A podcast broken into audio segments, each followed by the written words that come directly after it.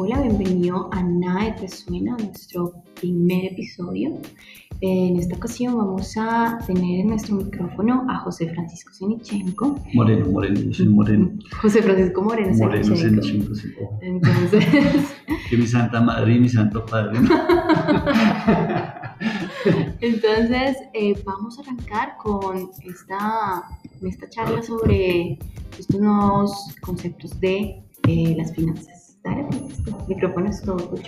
Hola familia NAE, ¿cómo están? Yo soy Francisco Moreno y vengo a hacer un pequeño abrebocas de lo que ha sido mi vida y mi relación con las finanzas personales. Dentro del transcurso de mi vida tuve la oportunidad de trabajar más de 18 años en una empresa con la expectativa de pensionarme eh, y vivir bien el resto de mi vida disfrutar de esos años dorados que prometen la pensión. Con el tiempo hubo una reestructuración y tuve la oportunidad de salir de esa organización y fue cuando, a pesar de que mucho antes había tenido frente a- en, en mis manos material de finanzas personales o libros como Padre Rico, Padre Pobre de Kiyosaki, las lecturas se me volvían una lectura más como si fuera una novela. Me di cuenta que efectivamente la pirámide formal que se llaman pensiones iba a colapsar en cualquier momento.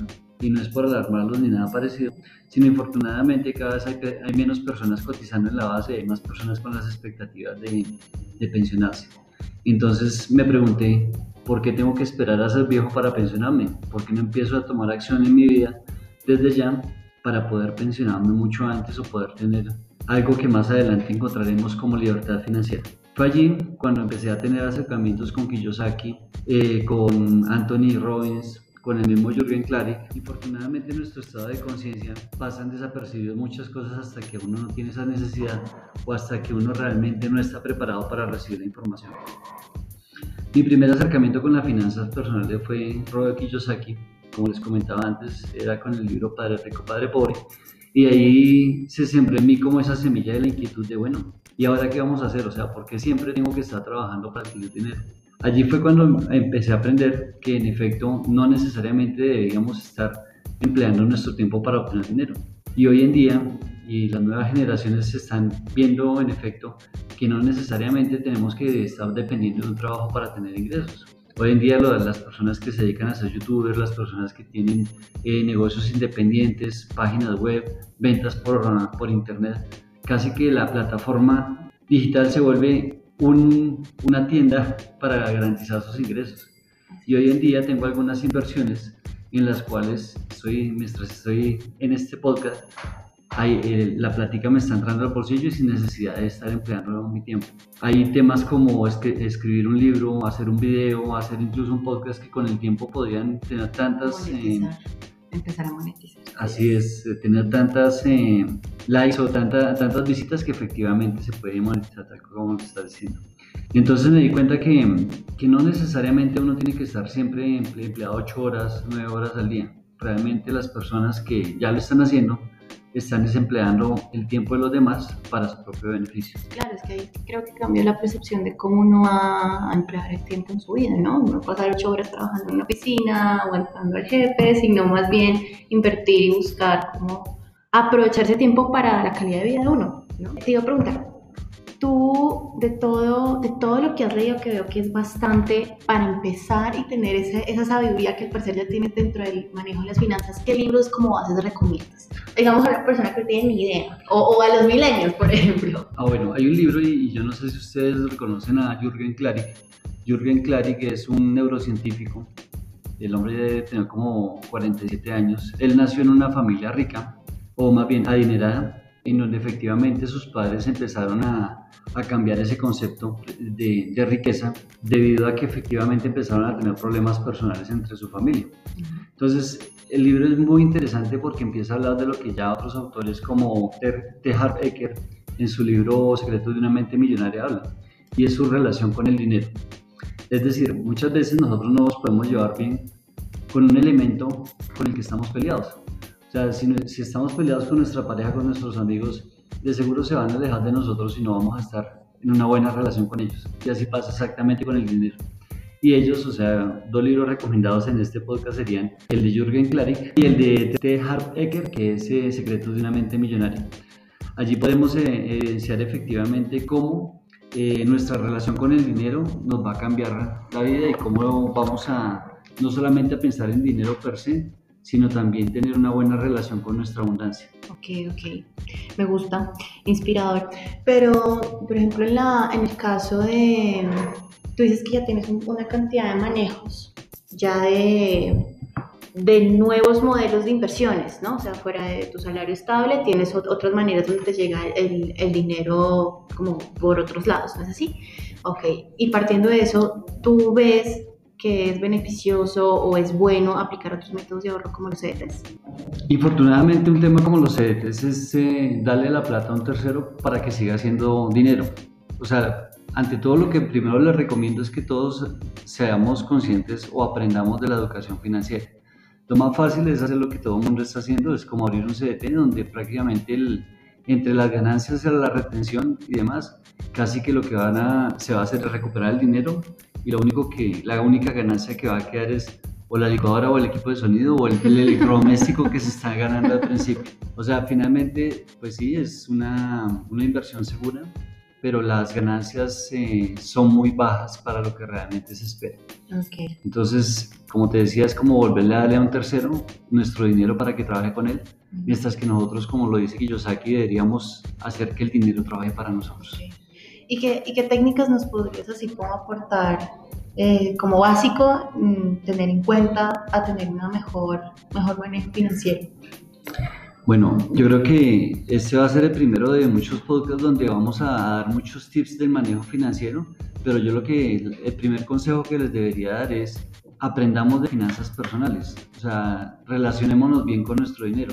Empecemos a ser conscientes de todas las creencias limitantes que nos inculcaron desde muy pequeños, que vienen muchas veces de la misma religión, como frases como eh, es más fácil que entre un camello por el ojo de una aguja que un rico entre en el reino de los cielos. Ahí casi que nos están diciendo, per se, no sea rico, o sea, no tenga prosperidad en su vida. Que el dinero es malo. Exacto, muchas veces cuando nos ven cuando pequeños jugando con monedas, jugando con billetes, lo que nos dicen nuestros padres es, fuchi, fuchi, deje de jugar con eso porque eso es sucio. Entonces mira que desde el principio nos están arraigando muchas tareas, muchas, muchas ideas limitantes en, relación con el dinero. Entonces, lo, el primer consejo antes de hacer cualquier inversión o cualquier, o cualquier eh, entendimiento acerca de las finanzas es conciliémonos con el dinero. Veamos que el dinero es un vehículo, no es un objetivo en sí. Miremos que el dinero realmente es un elemento que nos va a facilitar alcanzar nuestras metas, pero ante todo concentrémonos primero en, en saber qué es lo que queremos hacer y el dinero va a aparecer para que, consigamos ese, ese propósito que, nos, que, que, queramos tener. De hecho, en el libro Secretos de una mente millonaria hablan de un inversionista que, si bien es cierto, tiene una idea brillante, supo ser tan buen vendedor de, de la idea que sin, sin, necesidad de tener eh, el dinero logró eh, sacar una empresa adelante y logró conseguir muchos inversionistas. Y hoy en día nos damos cuenta que, que la educación formal de universidad y demás no necesariamente vamos a aprender de finanzas personales o de finanzas en general. Y vemos como Mark Schubert, casos como Mark Schubert, como, como el mismo Bill Gates, que si, si bien es cierto no, no ha terminado formalmente sus estudios universitarios, son personas que son muy adineradas. Lo que pasa es que eh, había un, creo que un un capítulo de un documental que se llama en pocas palabras que se encuentra en Netflix para los que pueden estar interesados. Y hay un capítulo muy interesante que se llama eh, ¿Cómo ser millonario? o sobre los millonarios. Y la diferencia entre una persona eh, millonaria y otra que no es que los millonarios invierten. Los que no es que no tienen un buen manejo, una buena administración del dinero por más que tú ganes menos. Y resulta que no la saben invertir. Entonces se vienen desgastando porque esa es la, la, como la mentalidad de gastar y gastar y gastar y gastar, pero y no me alcanza y tengo y tengo, pero no me alcanza y gastan y gastan. Y ese es el punto. El punto, ah, el punto diferencial a las personas millonarias o multimillonarias es que ellos se dedican a invertir. Eso es lo que los hace eh, ser ricos realmente. Encontrar la oportunidad de hacer crecer su dinero y de aportar ante una sociedad, no de una manera individualista.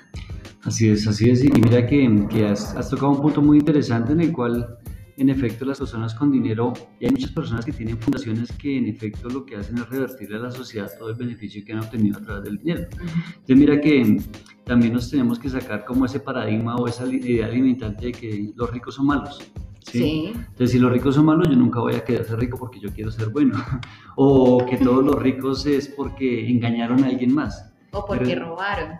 Exacto, mira que hay, sobre todo nosotros los, latinos tenemos esa mentalidad porque siempre tenemos un estereotipo de, de la persona que, que, tiene dinero es porque es narcotraficante, porque es ladrón. Eso fue lo que, algo que nos sombraron hace mucho tiempo en nuestra historia colombiana, ¿no? Que las personas que tienen mucho dinero en Colombia son personas que tienen negocios sucios, por debajo de cuerda y pues no, no es el punto común. Exactamente, entonces mira, mira cómo desde, desde muchos años atrás nos vienen de cierta manera limitando nuestro subconsciente en el sentido en que si yo voy a ser malo, si, voy, si para tener dinero tengo que ser narcotraficante y demás, pues la verdad nunca vamos a llegar a hacer las acciones encaminadas a, a tener dinero o tener más que dinero, una libertad financiera para poder hacer todo lo que queramos y poder, y poder tener inversiones que nos generen mucho más dinero sin necesidad de estar todo el tiempo eh, dependiendo de, de, un trabajo o, o de solamente una fuente de ingresos.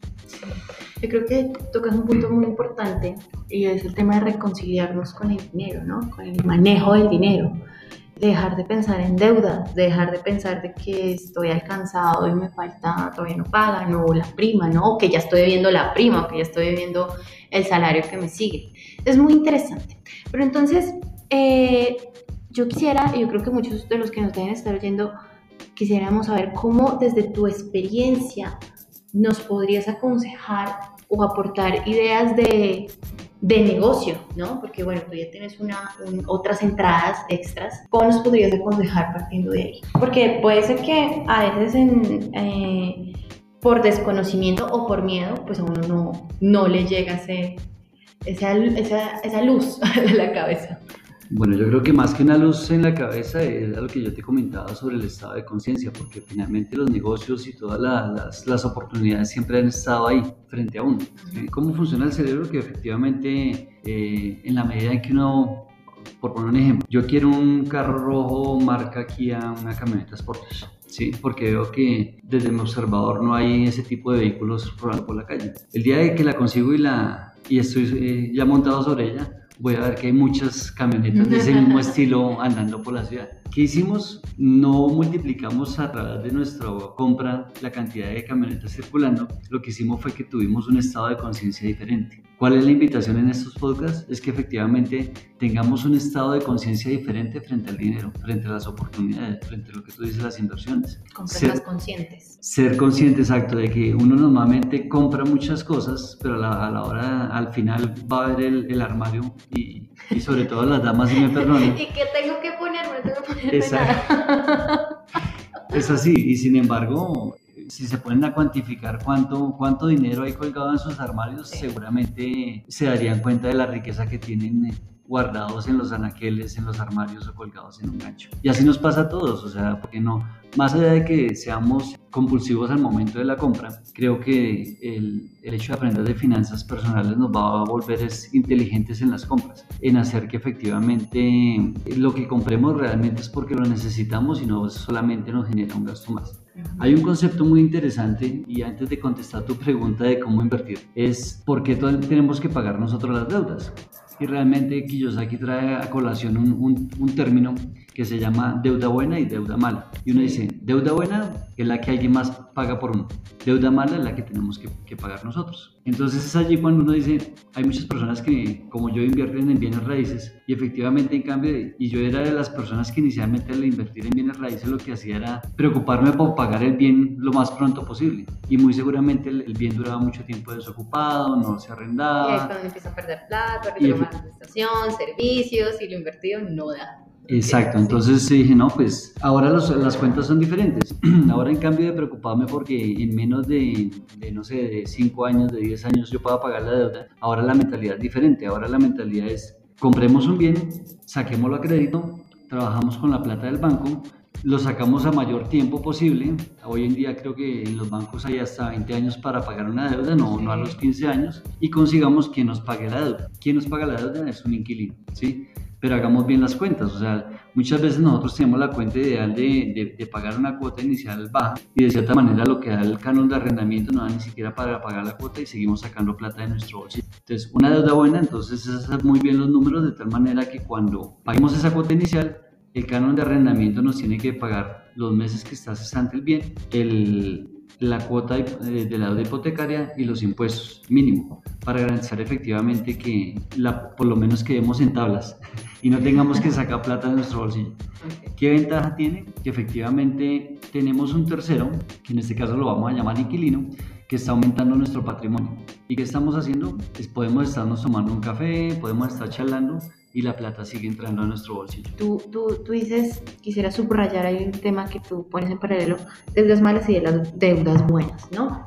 ¿Cómo saber si estoy metido en una relación tóxica con una deuda mala? Ah, bueno, sí, mira que, que ahí tratas un, un, punto muy, muy, muy chévere y vamos a hablar de relaciones tóxicas y deudas malas, como dos ítems eh, parecidos, dos, sí. dos ítems diferentes. O sea, deuda mala es todo lo que te saca plata del bolsillo.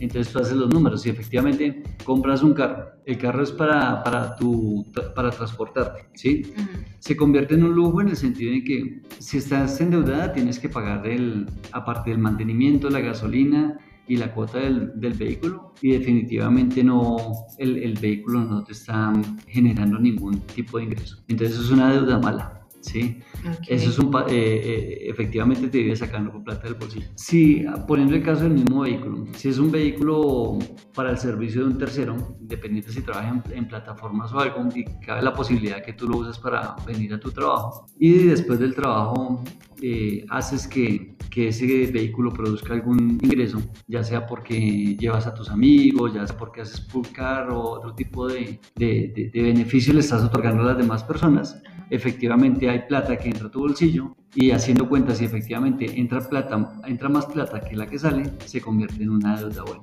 Ahora vamos a hablar de las relaciones tóxicas. Yo, hay una frase que le digo a, a a, mis compañeros aquí en NAE y que se la repito a mis hijos es, si quieres volar como águilas, deja de andar entre las gallinas. Y también nos pasa eso, o sea, finalmente cuando tenemos mentalidad de pobre o cuando definitivamente no, no queremos salir del estado donde estamos, vamos a estar rodeados de personas que tengan esa misma mentalidad gente que vamos al finalizar del trabajo a quejarnos porque el salario no nos alcanza, que tenemos deudas y demás, eso es de lo más tóxico que nos puede pasar, porque finalmente no, no podemos tener una mente próspera siguiendo con gente que no, ¿no? que no es próspera, exacto. O definitivamente decir, no, quiero ser rico, pero no me estoy rodeando con los ricos porque de todas maneras estamos, porque, porque los odiamos, porque no queremos que nos da envidia ver un carro de un mejor gama que el que tenemos, o nos da envidia ver que hay personas que, que, tienen unas condiciones económicas mejores. En la medida que esa envidia, ese celo, ese rechazo hacia esas personas que tienen unas mejores condiciones que nosotros, seguramente esa prosperidad nunca va a llegar a nosotros. Y qué mejor que aprender de los que ya están haciendo la tarea, de los que ya han recorrido el camino y tener esas relaciones que sí realmente son buenas, que nos aportan, que nos van a contar realmente cómo están haciendo negocios, qué están viendo que nosotros no estamos viendo en este momento. Entonces, la invitación realmente es, si, queremos, si tenemos una meta en nuestra vida y queremos cambiar nuestras condiciones, realmente acerquémonos a las personas que ya están haciendo eso, que tienen mejores condiciones, que realmente de contagiémonos de lo bueno. Ajá. Pero si definitivamente seguimos andando con personas que tienen mentalidad de pobre, hablan de deudas, hablan que no les alcanza, que siempre van a empezar a tener limitaciones. Y que quieren y quieren cosas que no están a su alcance. Entonces mira que finalmente no, no vamos a salir de ese hoyo negro en el que estamos. Y eso sí que es tóxico. Sí, sí, bueno, pues bastante, siento que nos está sacudiendo acá para despertar. Bueno, Francisco, entonces una última pregunta para cerrar este podcast y es la famosa tarjeta de crédito. ¿Crees que es buena? ¿Crees que es mala? Porque yo leo muchos artículos del tema de la tarjeta de crédito y hay un debate entre unos que dicen, no, es que hay que aprender a usarla para emergencias, y otros que dicen, no, no la tengan, eso es el tema de cuota de manejo, mejor tengan eh, dinero en efectivo y son más conscientes de lo que gastan. ¿Qué dices a eso? Antes vamos a meter un concepto que el dinero no es bueno ni el dinero es malo el dinero es una herramienta, es un uh -huh. concepto neutro. Sergio Fernández dice que el dinero es como un alicate. Uno no se puede pelear con el alicate. El alicate puede ser malo si lo coge uno como martillo, pero es muy bueno siendo alicate. Así pasa con el dinero. El dinero, si tú lo donas y haces cosas, o sea, tú no puedes darle lo que no tienes. Entonces, en la medida que tú tengas dinero, puedes dar más a, a tu familia, a tu entorno y, y en consecuencia a toda la sociedad. ¿Qué pasa finalmente con las tarjetas de crédito? Infortunadamente, desde el punto de vista de, de Latinoamérica, la historia crediticia es muy importante para que uses al banco como apalancador financiero. ¿A qué voy? A que efectivamente si tú tienes una cuenta de ahorro, si tienes una tarjeta de crédito y demás, a ti te van a conocer qué tan responsable eres con ese señor que se llama banco y el banco puede ser tu mejor aliado al momento de una inversión. Es bueno en la medida en que tu inversión, o sea, tú puedas pedir un prestado para hacer una inversión y que lo que se retribuye por esa inversión le va a pagar al banco y te va a quedar dinero. No vamos a hacer el, por eso es que de cierta manera en la medida en que las tarjetas de crédito se vuelvan para costearnos caprichos, va, va a ser muy mal porque casi es que tú estás pagándote algo si lo trasladas a diferentes cuotas, estás pagando un valor mayor por el bien que estás adquiriendo. Si es un, bien que se deprecia con el tiempo, entonces al, cabo de, no sé, de 5 o 6 cuotas vas a pagar muchísimo más de lo que en teoría lo viste en, el anaquel. O sea, las tarjetas de crédito son buenas en la medida que se conviertan en ese apalancador financiero para que tú puedas tener inversiones y efectivamente le pagues al banco y te quede plata. Si definitivamente lo, lo, usas para bienes de consumo y para conservar tu historia crediticia, lo mejor es usarlas a una cuota, a que efectivamente no le pagues intereses al banco, sino que usas sirvas de apalancado financiero y para que desde el punto de vista de tu historia, para que el día de mañana te presten fácilmente por tu buen comportamiento, es un buen vehículo. O si no, si no lo vas a usar de esa manera, mm, mejor guárdalas o, o, o abstente de usarlas. ok, ok, ok el tema de la reforma tributaria? ¿Tú crees que puede ayudar a que se dé un manejo mejor a las finanzas o que si se, se tiene un dinero más para invertir, más dinero para invertir? Bueno, yo creo que, que como arrancamos la, este podcast es en la medida que nosotros seamos inteligentes financieramente, nos vamos a volver a prueba de reformas tributarias. No, no sé si han tenido la oportunidad de pronto ver que como empleados, entonces todo lo tenemos grabado, el sueldo lo tenemos grabado, pagamos retención en la fuente, pagamos impuestos, de cierta manera todo, eh, si vamos a un restaurante no lo podemos deducir después de, nuestra, de, nuestros pagos finalmente en, la declaración de renta, si compramos un bien y pagamos IVA no lo podemos deducir, o sea, hay muchas cosas que como personas naturales llevamos. Pero en la medida que podamos el, día de mañana convertirnos en personas jurídicas, montar una empresa para que muchas cosas de, las que hacemos o de las cuales recibimos esos ingresos adicionales, seguramente nos vamos a volver a prueba de reforma. ¿Y por qué lo digo? Ustedes habrán escuchado ¿Por qué siempre a los pobres nos, nos, nos, tiran rayo? Porque siempre van a acabar con la clase media y, a los ricos siempre les va bien. Y es que precisamente por eso, o sea, porque los ricos realmente se están apalancando y que todas sus compras pueden deducir parte del IVA, pueden hacer donaciones y eso también se deduce de todos sus impuestos. O sea, finalmente en la medida en que conocemos las reglas, podemos hacer muchas cosas para cumplirlas o para tener acción sobre temas que aún no se han definido, sin que eso sea malo. Son temas que, que en efecto no es quebrar las reglas, pero sí es por lo menos hacer que, la, eh, que las reglas se, nos favorezcan y, poder eh, tomar beneficio de ellas. Por eso, en la medida en que podamos ser inteligentes financieramente, nos vamos a volver a prueba de reformas tributarias. Bueno, pues, qué podcast tan revelador a nivel económico. Creo que nos deja mucho que pensar, mucho que meditar, a aplicar el insight, a aplicar, interiorizar que estamos haciendo, estamos haciendo un buen uso de nuestras finanzas personales. No me queda más que decir, Francisco, muchísimas gracias. Muchísimas gracias por tu tiempo, por todo tu, conocimiento aportado en este podcast. Espero que, que, lo hayas disfrutado tanto como, como los oyentes y como yo esta, este momentico. Entonces, para todos los que nos están oyendo, muchísimas gracias y nos vemos en el siguiente podcast. A ti, Stephanie, muchas gracias por esta invitación. Espero que este sea solamente el principio para que todos estemos tocados por esta buena experiencia que es el manejo de nuestras finanzas personales. Y espero que todos tengan muchas inquietudes sobre este podcast, que estaré dispuesto a solventarlas y, de ser posible, hacer nuevos podcasts que garanticen nuestra prosperidad a futuro. Muchas gracias.